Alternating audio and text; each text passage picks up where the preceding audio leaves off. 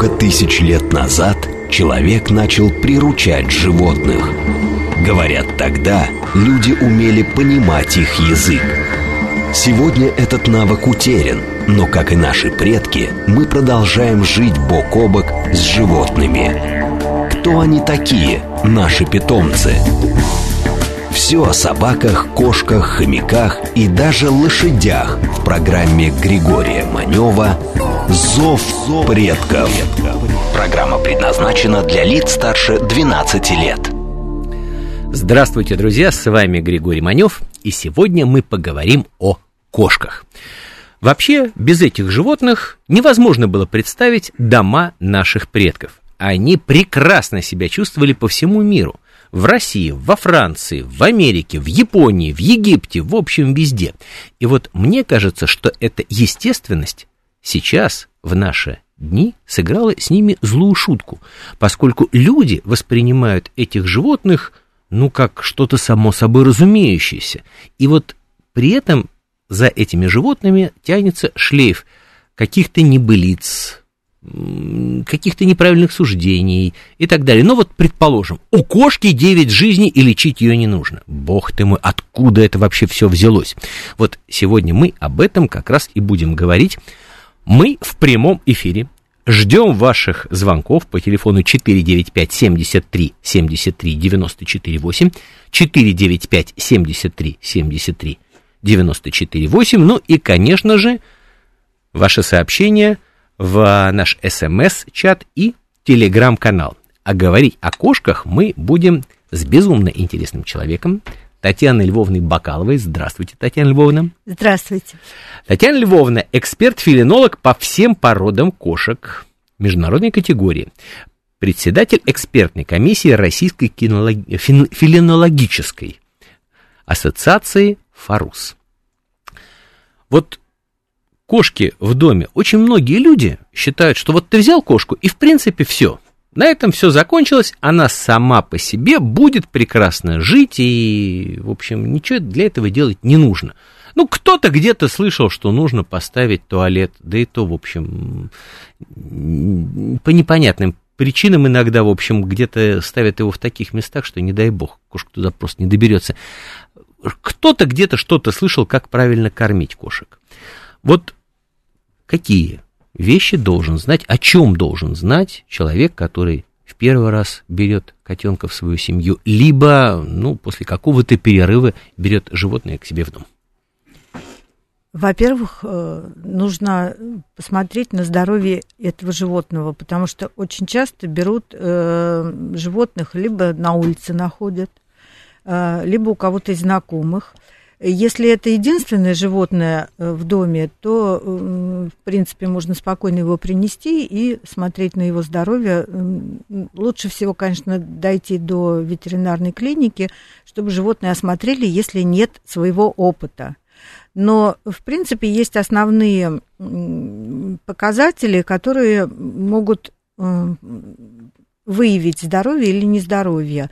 Нужно посмотреть глазки, чистые, нечистые. Если они э, открытые, нет гноя, то это животное, в принципе, ну, с глазами порядок. Посмотреть под хвостиком. Я дополню, что очень у многих котят, которые э, живут на улицах, э, у них есть проблемы с глазами. Да. Это достаточно частая такая распространенная проблема. Это не обязательно что-то страшное, не надо прям сильно бояться, но обратить на это внимание, конечно, нужно. А, и э, если нет своего опыта, то лучше воспользоваться помощью ветеринарного врача, чтобы их осмотрели, чтобы животные осмотрели и сказали, дали советы какие-то. Под хвостиком чисто, если у котенка, то все в порядке. Шерстку осмотреть, если она блестящая, э, не вызывает никаких опасений ее внешний вид, то это как раз говорит о здоровье.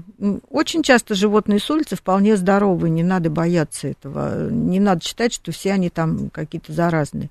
Если есть какие-то... Но против а препараты от гельминтов дать все равно нужно. Да, но тут единственное, что если животное выглядит здоровым, то можно сразу дать этот препарат.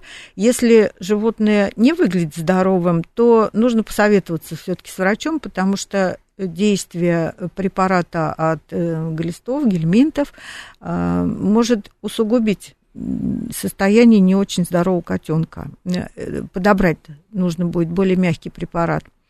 Сейчас, кроме того, животное на улице может быть поражено блохами, а, и не надо этого тоже сильно бояться, потому что сейчас очень много средств, замечательных, хороших, которые легко использовать, можно купить в любом зоомагазине.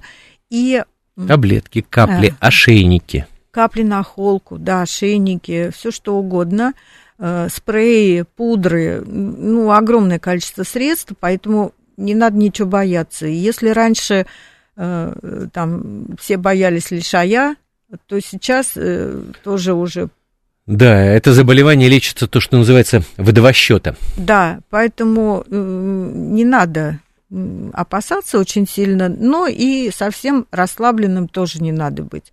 То есть животное ну, нужно осмотреть и принять соответствующие меры. После этого ну, можно начать думать, а если есть дома еще другие животные, то все-таки лучше выдержать карантин вот, и новое животное. Да, вот об этом я бы хотел поговорить отдельно вот по поводу карантина. Дорогие друзья, пошли уже сообщения, очень приятно. А, сообщение на наш смс-портал. Мы слушаем вашу радиопередачу вместе с моей кошкой Тяпой. Вот так вот.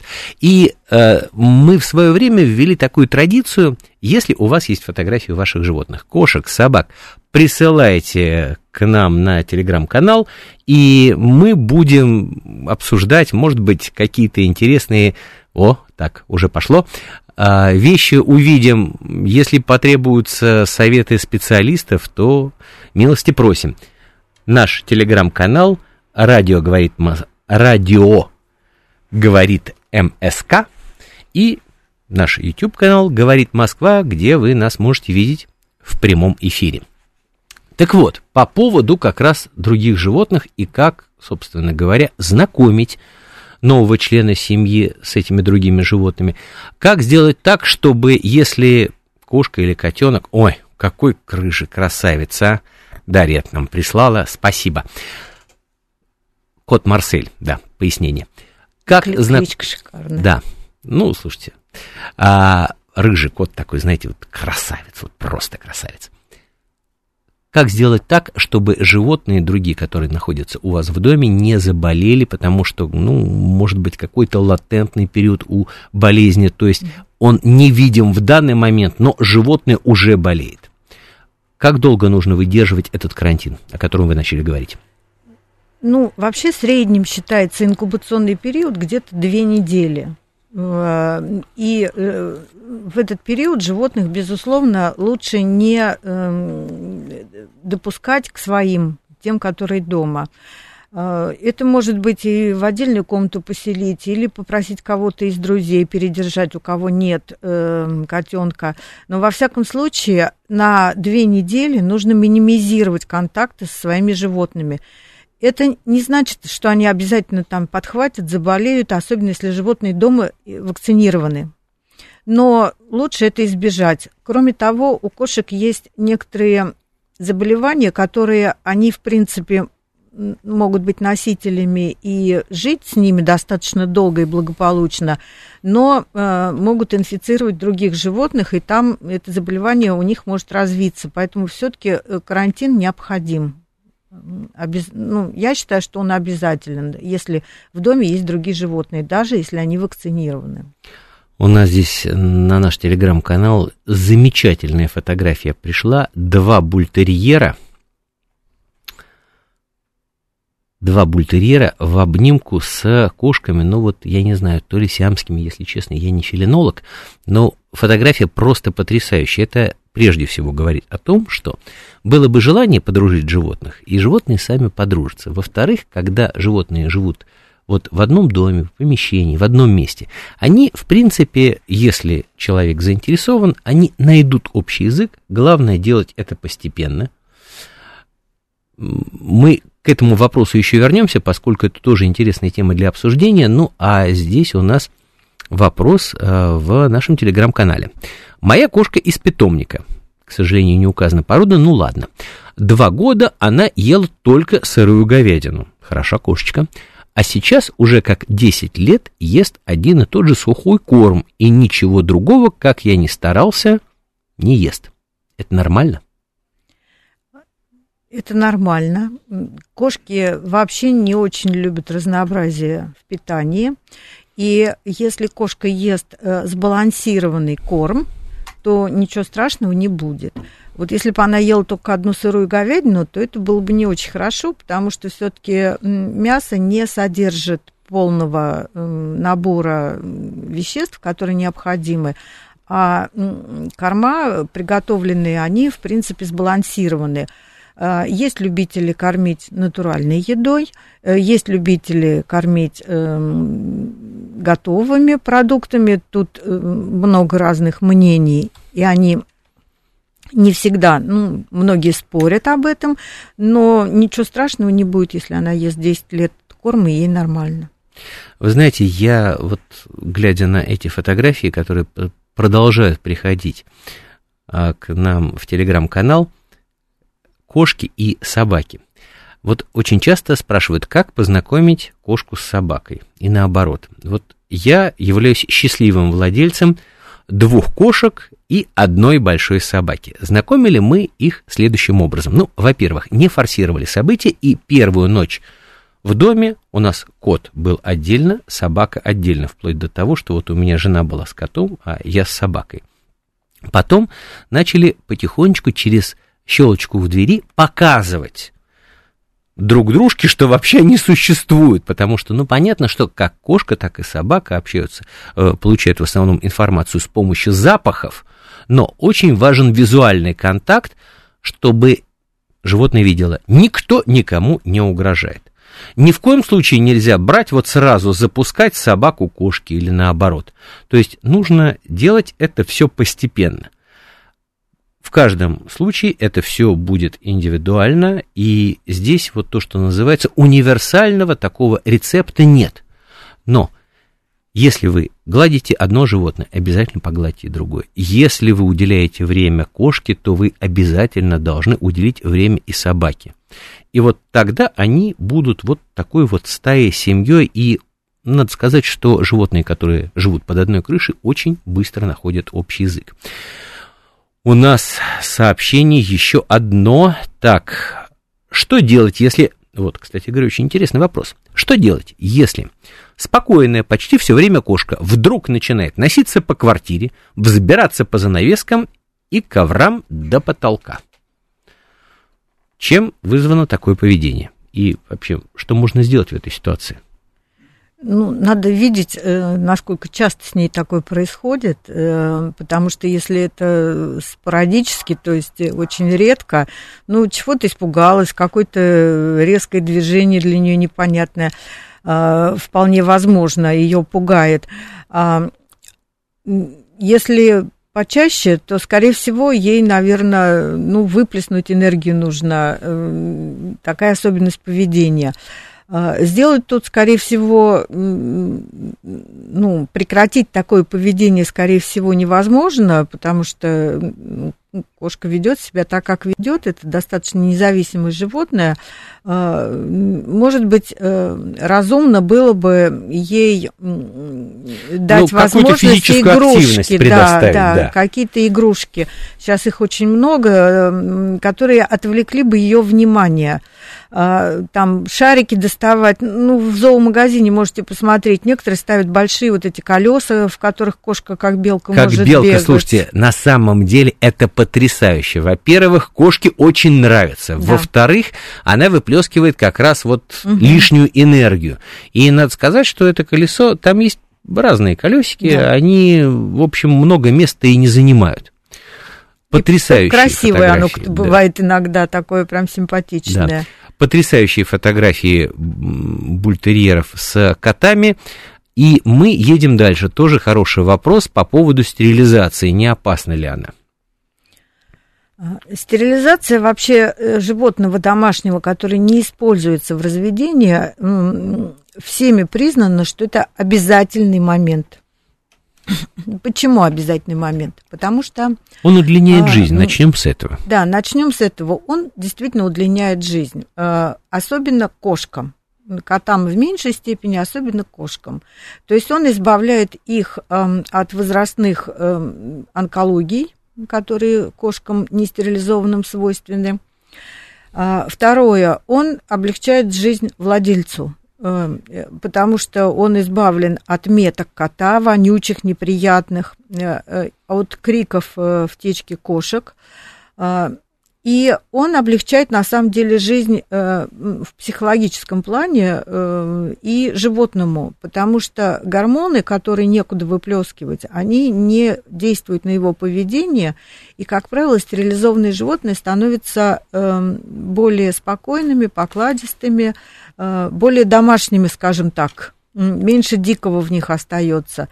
Поэтому стерилизация – это элемент обязательный для неплеменных животных, и э, ничего плохого он не несет. Вы знаете, я здесь общался с одним филигнологом, он мне очень интересно объяснил по поводу стерилизации. Говорит, ну вот ты себе представь, у тебя в голове все время одна навязчивая мысль. Да.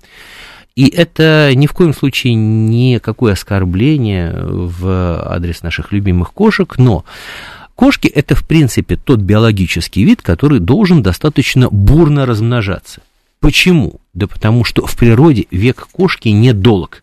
И для того, чтобы сохранить поголовье, для того, чтобы поддержать популяцию, кошка, она, правда, она все время, в общем, размножается, и практически сразу после родов она уже готова дальше к э, воспроизводству. Да. Вот. И вот эта мысль все время преследует. И вот как с этим жить, непонятно. А здесь да, даже на общение с человеком да. уже не остается эмоций, потому что постоянно вот гормональный такой пресс идет э, у животного. Э, кошки в течке перестают есть.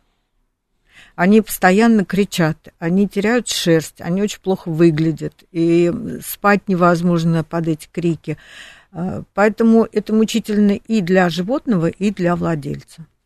Ну а выпускать кошку гулять, мне кажется, что это э, домашнюю. Мне кажется, все-таки это не совсем правильно. Совсем неправильно. Совсем неправильно. А почему? А, во-первых, э, если мы говорим о городской кошке, город это очень опасная среда, да? Кошка, которая выросла в квартире, а, она плохо ориентируется в таком наполненном звуками, запахами, опасностями э, городе, поэтому погибнуть у этой кошки очень высокая вероятность, потеряться и погибнуть. Это первое. Второе, ну, кроме того, что куда не, де, не деться, в городе есть и грызуны, и, и всякие инфекции, и встречаются просто вещи, которыми кошка может отравиться.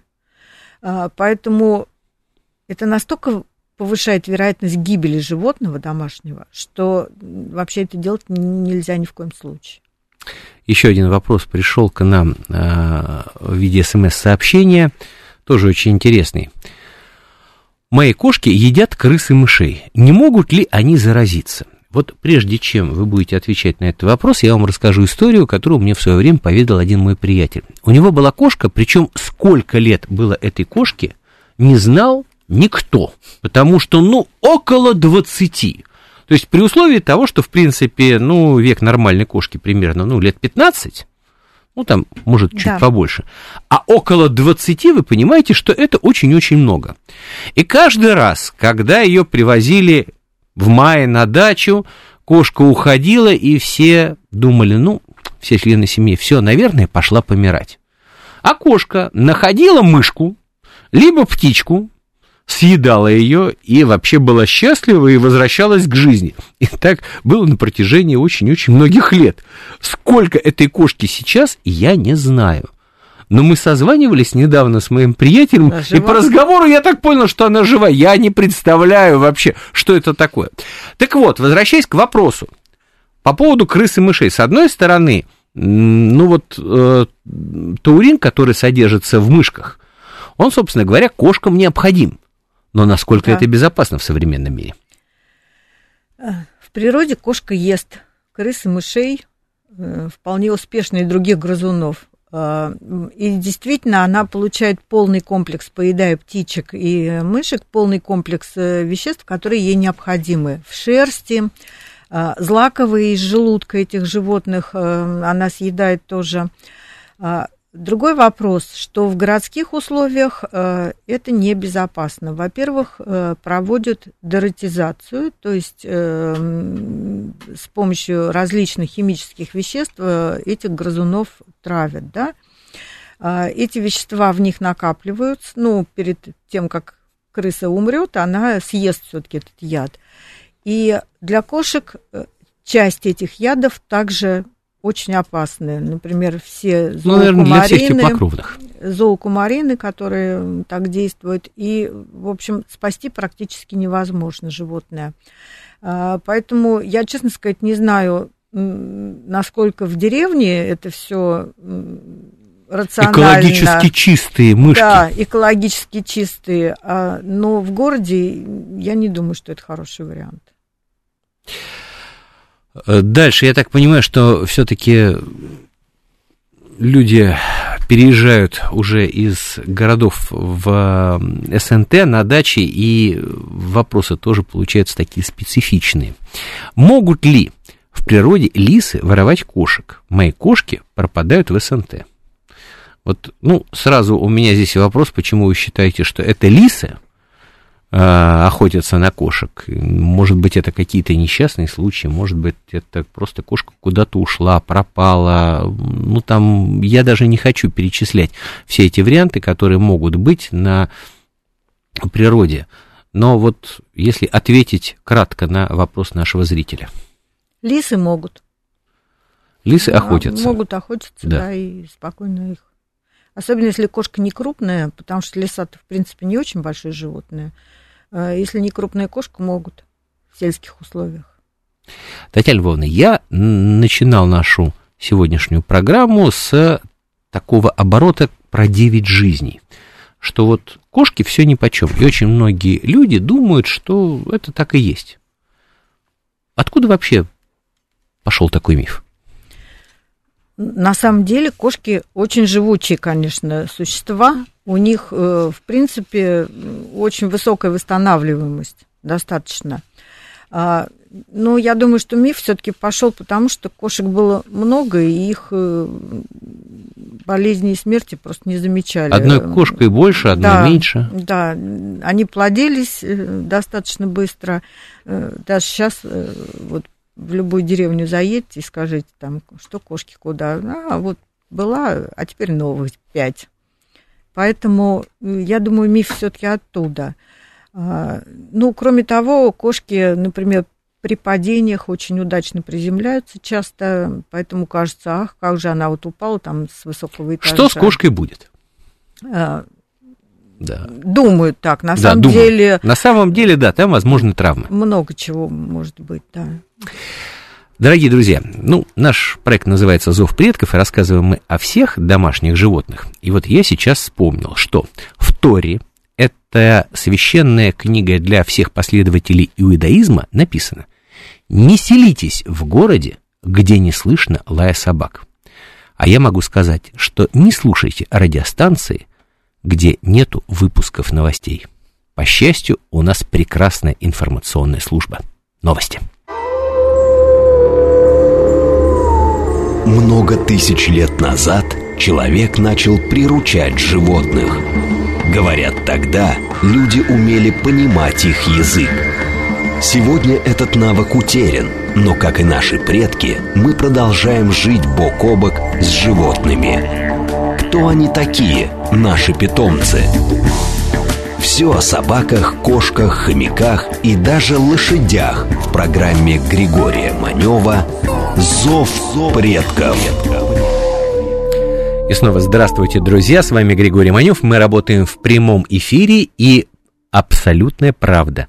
Все о собаках, лошадях, хомяках, но сегодня мы говорим о кошках – Говорим мы в прямом эфире, так что телефон нашего прямого эфира 495-73-73-94-8. Ждем наших, ваших сообщений. в наш телеграм-канал и смс-сообщений. А говорим мы сегодня на тему кошек с Татьяной Львовной Бакаловой, филинологом, человеком, который о кошках знает, ну, наверное, все. Дорогие друзья, напоминаю, мы работаем в прямом эфире, и всегда очень приятно видеть ваши фотографии в нашем телеграм-канале. Присылайте своих кошек, собак. Честно говорю, вот мне, например, очень поднимает это настроение. И вообще очень приятно видеть, что ты не одинок и не один ты такой сумасшедший. Ну, в хорошем смысле этого слова, так что не обижайтесь. Татьяна Львовна, вот вопрос, который... Вот я слышал, ну, в своей жизни, ну, наверное, там раз сто, если не больше. Кого заводить? Очень часто люди считают, что если вы заводите породистую кошку, то вы покупаете вместе с ней букет болезней, каких-то проблем, что породистые животные, они, а, может быть, в интеллектуальном плане уступают вот обычным мурзикам, которых ты берешь из подъезда. Нет, я за любых кошек, собак, вот честно скажу. Но вот все-таки хотелось бы услышать ваше мнение. Я понимаю, что вопрос немножечко провокационный, но уж извините. На самом деле я тоже за любых. А, и э, ну, хочу развеять э, миф о том, что если животное породное, то оно обязательно больное, э, какое-то не очень сообразительное. А, это просто ну, два разных подхода, скажем так. А, и я вас уверяю, большинство специалистов, которые занимаются породными животными, у них, как правило, дома есть еще и ребята, которые попали либо с улицы спасли, либо из каких-то... То есть эм, выставки даже когда проходят, породных животных. Э, есть целый отдельный класс, называется домашние животные, и э, удивительно, заводчики, которые занимаются самыми там, крутыми породами, занимают первые места на всех выставках, всегда почти выставляет в этом классе домашних животных своих любимцев, которые как-то, ну, по случаю попали к ним домой, или вот, я говорю, они иногда их подбирают, либо это иногда бывает первая кошка этого человека, которую там даже вплоть до того, что на птичке купили – я не призываю срочно бежать, э, покупать на Авито там беспородных котят а, или просто брать отовсюду. Но если это животное к вам попало в дом, э, то оно ну, будет таким же замечательным вам другом, как и породное животное. Татьяна Львовна, я немножечко другое имею в виду. Вот когда человек стоит на распутье, и вот он хочет завести себе животное. Вот я, например, являюсь владельцем одной породистой кошки, у меня норвежский лесной, а второй абсолютно беспородный, причем он попал ко мне очень замысловатым образом из Нижегородской области. Ну, в Москве-то мало кошек, сами понимаете, приходится из Нижнего Новгорода вести. Вот. Так вот все-таки, как человеку решить, ему лучше брать породистое животное или, как принято говорить, мультипородное? Ну вот хочется завести кошку. Человек по каким-то причинам, опустим по каким, хочет завести себе вот такое вот пушистое счастье. Мне кажется, честно сказать, я никогда не думала, хочу я породная или не породная. Вот я к Вы себе нет. апеллирую. А, а люди задаются таким вопросом. Дело в том, что э, ну, к чему душа лежит. А, и вообще, на самом деле, лучшие кошки может быть только две кошки или три кошки. Поэтому вполне можно завести и породную кошку, э, и беспородную. Э, дело в том, что э, кошка породная, это вы получаете какую-то известную вам картинку уже. То предсказуемый есть, результат. Да, предсказуемый результат. И если, например, в собаках там важны рабочие качества какие-то, да, психика, то у кошек э, эта проблема меньше гораздо, и беспородное животное, оно будет таким же замечательным, ласковым, э, добрым и хорошим, э, как и породное таким же ласковым. Единственное, что в породном разведении уже темперамент будет заложен. То есть, если вы выбираете абиссинскую кошку, значит, у вас будет активный такой друг, шустрый, которому нужно много движения.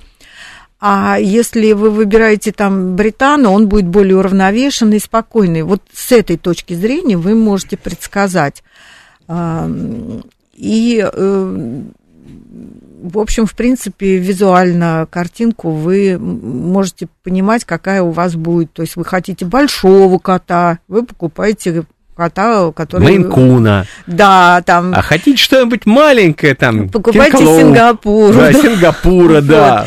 А Хот... хотите просто вот, вот увидели, вот все, хочу, не могу, берете то, что есть. Да, и очень часто бывает на выставку человек приходит и говорит, ой, вот я всю жизнь мечтал о таком, а он до выставки даже понятия не имел, что такие кошки существуют. Тоже так бывает. Поэтому все-таки кошка, на мой взгляд, это такое эмоциональное решение. Тут нет рекомендации выбирать породное или э, мультипородное, как вы сказали. Дорогие друзья, ждем еще раз, напоминаю, фотографии ваших любимцев в наш телеграм-чат. Всегда очень приятно. Ой, как приятно, когда пишут, Григорий, вы не сумасшедший. Это к тому, что я сказал, что, в общем, как бы приятно всегда осознавать, что ты не один такой сумасшедший. А, так, я свое пушистое счастье нашел по объявлению. Прекрасно, почему бы и нет. Отлично. Да, хороший выбор. Вот э, такой вопрос, немножечко такой серьезный, э, сформулированный интересно. Подпадает ли утопление новорожденных котят под статью о жестоком обращении с животными? Это, наверное, вопрос все-таки к другим специалистам, честно сказать. Вы знаете, я вот, да, здесь э, все-таки это больше к зоозащитникам или к юристам, кстати говоря, я очень надеюсь, что в ближайшее время у нас в студии будет юрист, и вы можете задать ему вот как раз подобного рода вопросы. То, что касается вообще юридической части и животных, у нас, к сожалению, да, есть дополнение к Конституции о ответственном обращении с животными. Есть э, статья э, 235 в Уголовном кодексе, которая квалифицирует жестокое обращение с животными. Есть федеральный закон 489, где, собственно говоря, декларируется о том, что человек, который живет в нашей стране, в России, обязан ответственно относиться к животным. Но по большей части это все, в общем, декларации без каких-либо уточнений. И вот здесь я прекрасно понимаю Татьяну Львовну, которая вот не может однозначно ответить на этот вопрос, потому что это то, что называется юридические тонкости, нюансы и казуистика. Так что вот, к сожалению, этот вопрос мы прокомментировать не можем. Татьяна Львовна, еще раз, вот мы так периодически обсуждаем вот эти вот темы, когда к нам приходят филинологи, но что должно быть у человека, который обзавелся кошкой или хочет завести кошку? Понятно, какой-то лоточек, кошачий туалет. Понятно, что мисочка. Вот сразу, как, не называя марок, поскольку, ну, все-таки закон о рекламе никто не отменял, дорогие угу. друзья, да как правильно выбрать рацион кошачий и как правильно выбрать наполнитель. Это вот то, без чего ну, невозможно нормальная жизнь кошки в доме. На самом деле, э, действительно, первое, о чем мы должны подумать, это обеспечить э, место, где кошка может э, в туалет сходить, обеспечить ей место, где она может спокойно есть, чтобы у нее была чистая миска с водой и чистая миска с э, едой. Причем вода должна быть в постоянном доступе. Да, вода обязательно в постоянном доступе. А еда, например, ну тут два разных э, подхода есть. Я, например, сторонница утром и вечером выдать, чтобы еда не стояла. Но у меня особенность из-за того, что собаки тоже, чтобы они не ели все это. Некоторые оставляют на целый день сухой корм, например, и не переживают по этому поводу. А вот как выбрать этот рацион?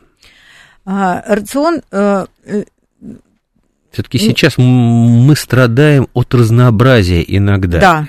Э, и вот как определить, большое. да, как определить, что полезно, что вредно, где реклама, а где на самом деле и вправду сбалансированный корм.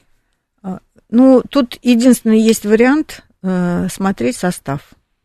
То есть э, посмотреть, какое количество там э, животного белка, э, протеина, если там достаточно витаминов добавлено. И, конечно, ну, нельзя сказать, что нужно обязательно покупать самые дорогие корма, которые есть. Э, корма среднего ценового диапазона вполне удовлетворяют потребности кошек и являются качественными. А, просто люди, которые занимаются профессионально разведением кошек, они уже имеют некий опыт. У них э, в питом... каждый питомник иногда предпочитает свою марку корма. Если у вас просто кошка для того, чтобы она ну, вас радовала, это ваш друг, домашнее животное, а, то можно пробовать сначала. Если вы купили животное породное в, у заводчика, спросите, чем он кормил его дома, и ну, можно придерживаться. Если вы хотите поменять корм, его можно поменять, но не резко, а э, добавляя где-то по одной пятой нового корма потихонечку. И наблюдать, как кошка будет есть его.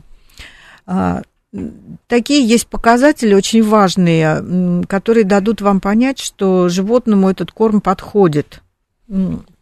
Во-первых, внешний вид, шерсть блестящая, э, не, не торчком, Э, то есть э, шерсть это один из самых главных показателей. А, второе, поедаемость корма, то есть что кошка с удовольствием ест его, не оставляет много в миске.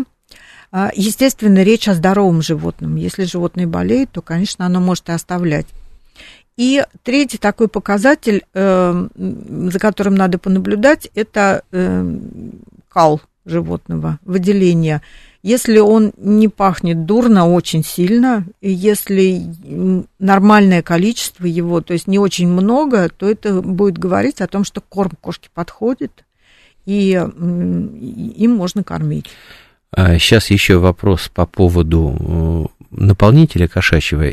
И здесь еще одно сообщение от Евгения. Не могу прочесть его полностью, поскольку, в общем, нехорошо ругаться в эфире, но а, сводится это сообщение к следующему. Мы обсуждали по поводу того, что вообще вот насколько наказуемо, а, когда топят новорожденных котят.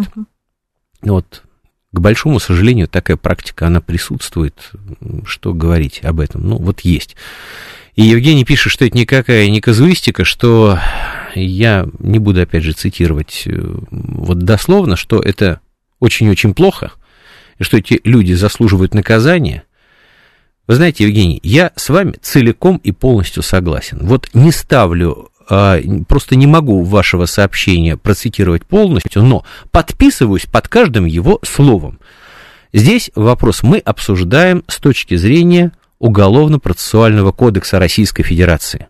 С точки зрения морали, с точки зрения вот общепринятых норм, я абсолютно с вами согласен, что такого быть не должно с точки зрения юридической практики, к сожалению, наша страна еще, ну, мягко говоря, далека от идеала в этом плане. Это вот такой вот ответ. Но в любом случае, Евгений, спасибо за смс-сообщение. По поводу наполнителя. Вы знаете, я э, был на выставке зоотоваров не так давно и увидел одну очень интересную деталь, что сейчас если вот, ну, раньше были вот э, там какое-то количество наполнителей, да, представляли какие-то компании, то есть их, в принципе, было немного, то сейчас по разнообразию вот наполнителей их, наверное, столько же, как и кошачьих кормов. И вот как выбрать среди этого всего великолепие? Потому что каждый производитель приводит свои какие-то разумные доводы «за». На самом деле, опять же, это метод проб и ошибок. Никуда от этого не деться. И э, индивидуальных предпочтений владельцев. А, кто-то любит глиняный наполнитель комкующийся, ему удобно его убирать. Кто-то любит там впитывающий, рассыпающийся.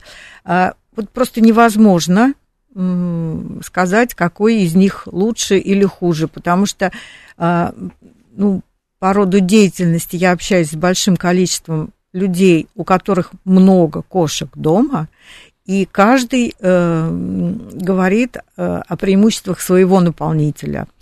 Э, наполнитель, например, мне вот комкующийся нравится, потому что э, кошка на лапах его меньше выносит. И не надо там постоянно убирать вокруг э, лотка. Надо, Кстати конечно. говоря, да, вот такой очень интересный момент, потому что особенно если есть какие-то ковровые покрытия, да. то это, в общем, жутко неудобно. Конечно. Ну, в принципе, дом, где кошка содержится и ковровое покрытие, это не очень сочетается на самом деле, да. А, но, Но есть. учесть нужно, учесть нужно. А, кто-то считает, что, например, э, древесный, который рассыпается, намокая, что от него очень много грязи, а кому-то они, кошки только ну, такие наполнители предпочитают. А, кошки вообще капризные существа в этом плане и они могут отказаться пользоваться каким-то наполнителем, и ничего вы не сделаете. Поэтому в этой ситуации лучше идти на поводу у кошки, чтобы себе обеспечить спокойную жизнь, чистую квартиру и отсутствие запаха.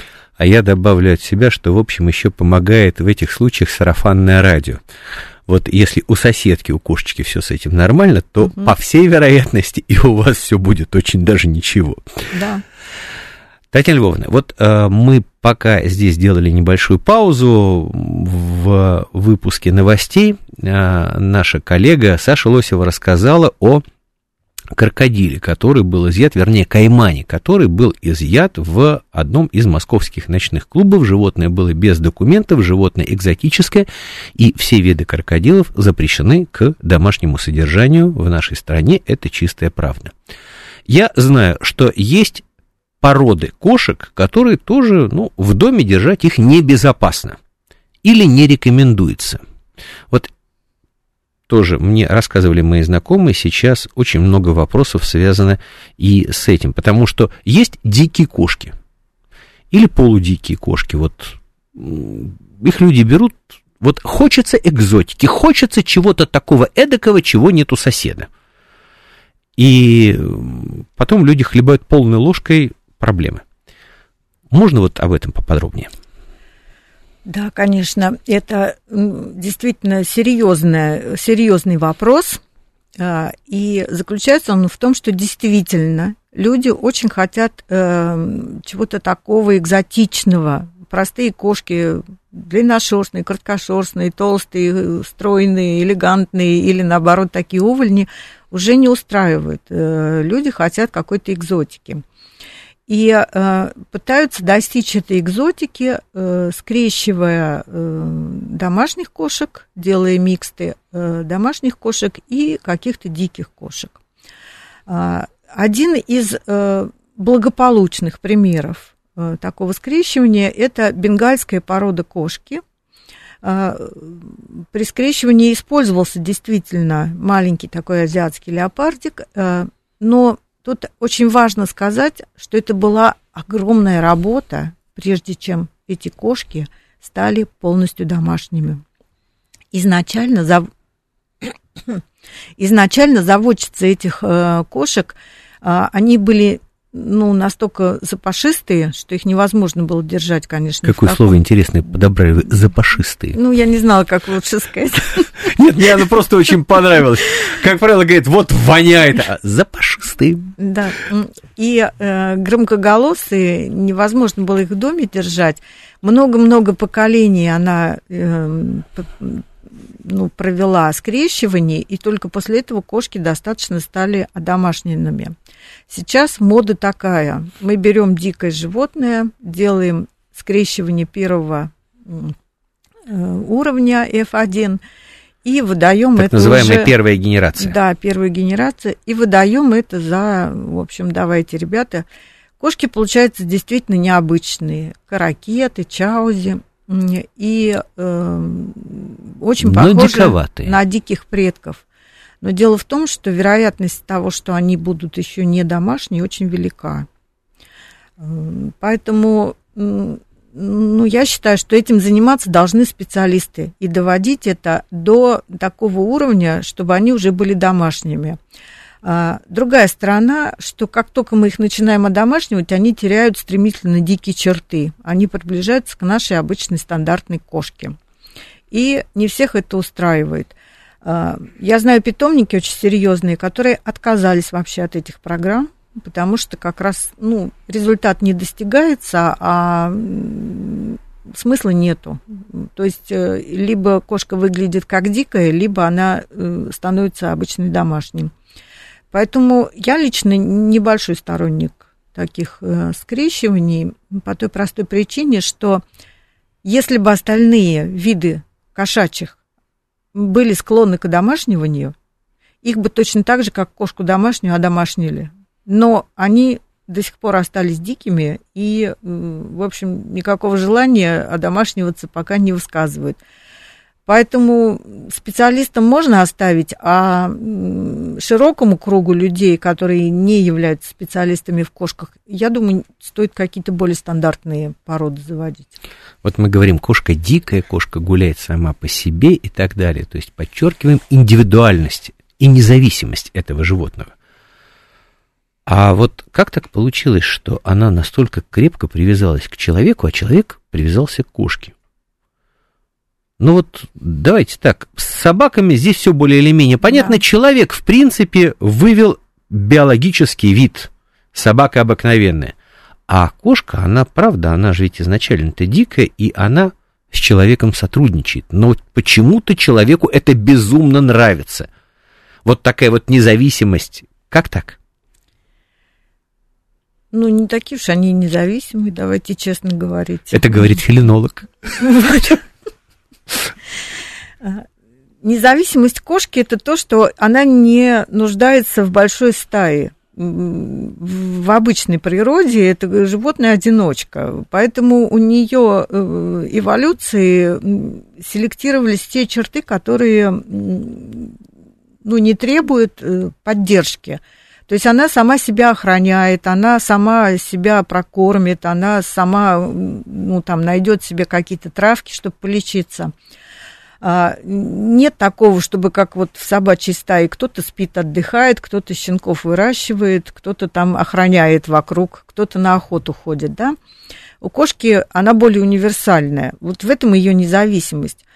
А кошка домашняя, э, которая живет с нами, она уже не такая уж независимая, она ждет нас, она любит, э, вот у меня, например, кошки больше всего обожают полежать, залезть вот э, ко мне рядышком, полежать, им это почему-то надо, а я радостно этим пользуюсь.